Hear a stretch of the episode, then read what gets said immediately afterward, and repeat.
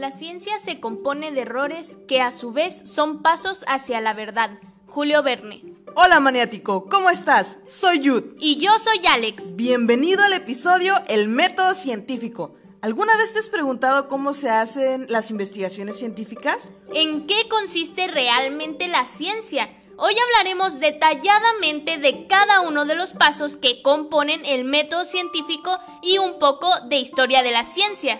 Todo esto y más a continuación. Gracias por estar aquí, esperamos que te diviertas. Tripulación Armar Toboganes, Crosscheck. ¿Qué onda, Yud? ¿Cómo estás? ¿Qué hay, Alex? Algo nostálgica porque este es el último episodio de la temporada 2 de Ciencia. Te entiendo, Yud. ¿Tú cómo estás, maniático? ¿Listo para finalizar una temporada más de maniáticos intelectuales? Por cierto, maniático, ¿ya visitaste nuestra página de Facebook?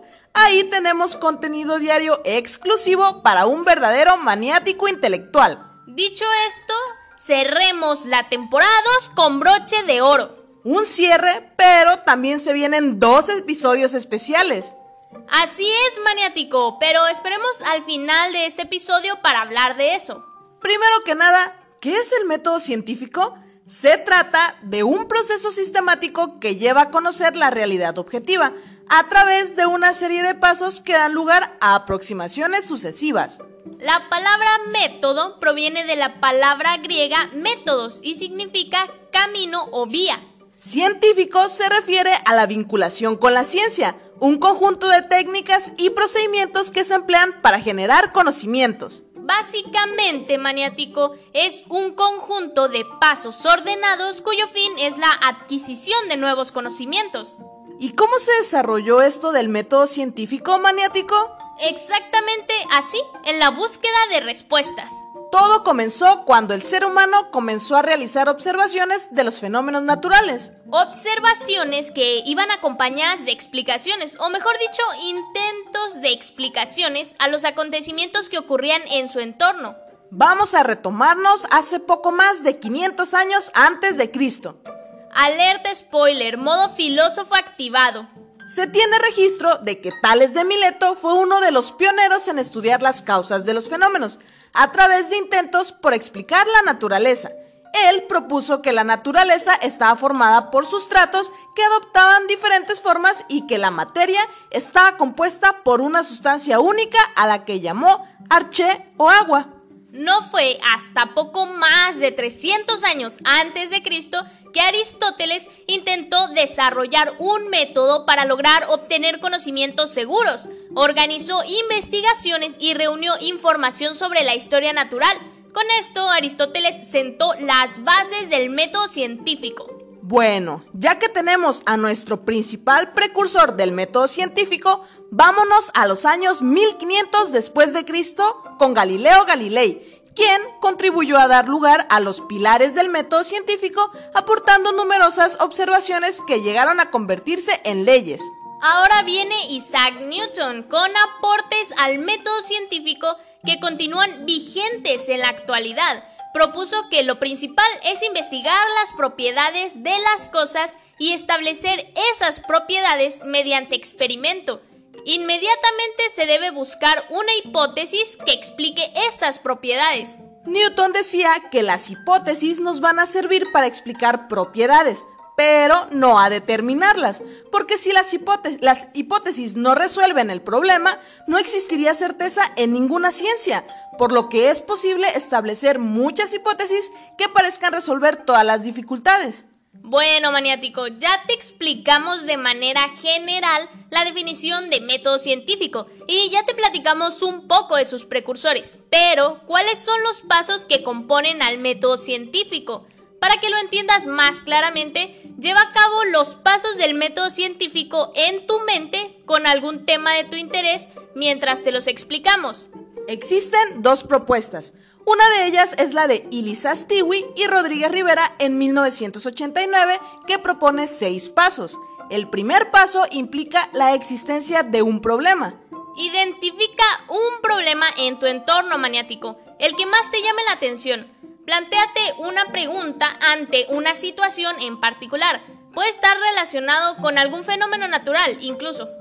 Este problema debe ser formado con precisión desde el primer momento, aunque dichos autores mencionan que en ocasiones la existencia de un problema solo aparece después del acople de información derivado de un amplio trabajo científico. El segundo paso maniático es la búsqueda, la recolección y el análisis de toda la información existente hasta este momento. Acerca de este problema, claro, cualquier conocimiento o experiencia acumulada previamente por la ciencia que esté relacionada directa o indirectamente con el problema que te planteaste.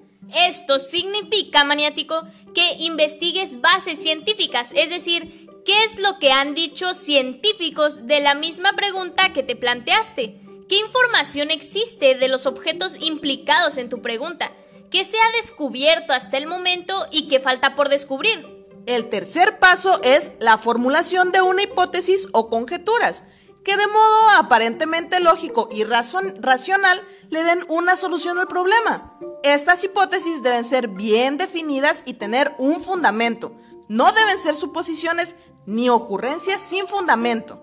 Ya tenemos la pregunta, maniático, y ya tenemos toda la información posible acerca de nuestra pregunta. El tercer paso que nos acaba de decir Jude consiste en tratar de dar una explicación o una respuesta a tu basándote en la información que tienes de ese evento. Recuerda, no puedes solo suponer, tu hipótesis debe tener una secuencia lógica. El cuarto paso maniático menciona que las hipótesis o conjeturas deben ser sometidas a contrastación o prueba, con el fin de averiguar si son ciertas.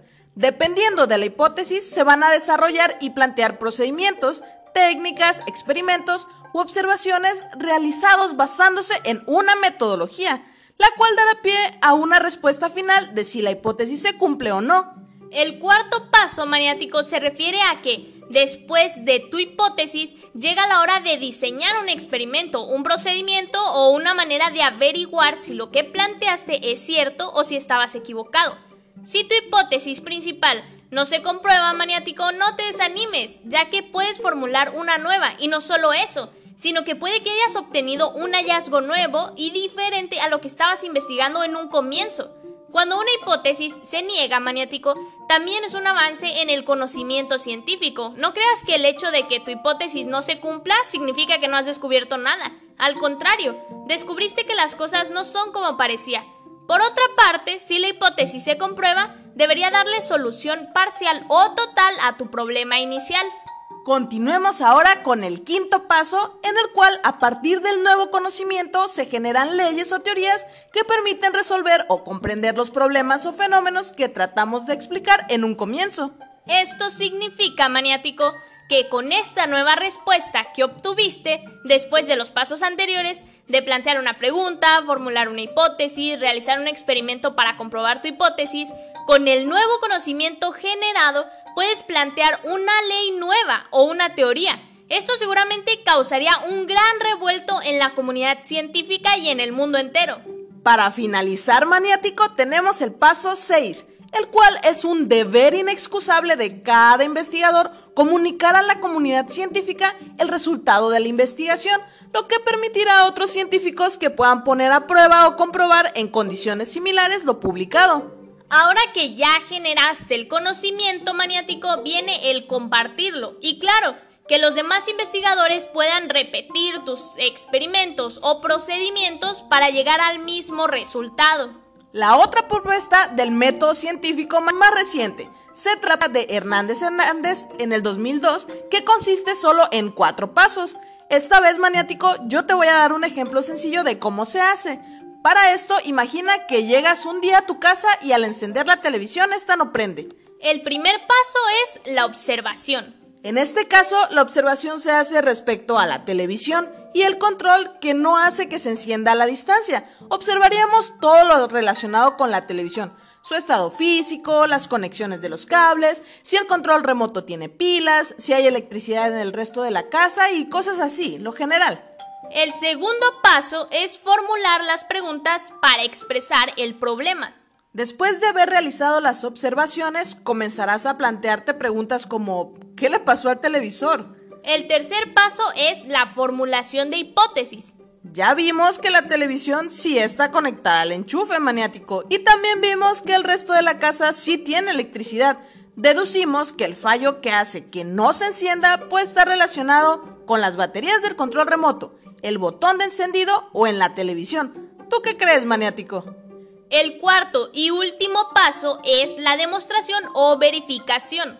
Si te das cuenta, maniático, en esta propuesta de los pasos para el método científico nos da únicamente cuatro, mientras que en la anterior eran seis pasos, por lo que en esta lo único que haremos es fusionar los últimos pasos, continuando con la experimentación en la cual podríamos probar cambiar las pilas del control o encender la televisión con el botón directamente del monitor.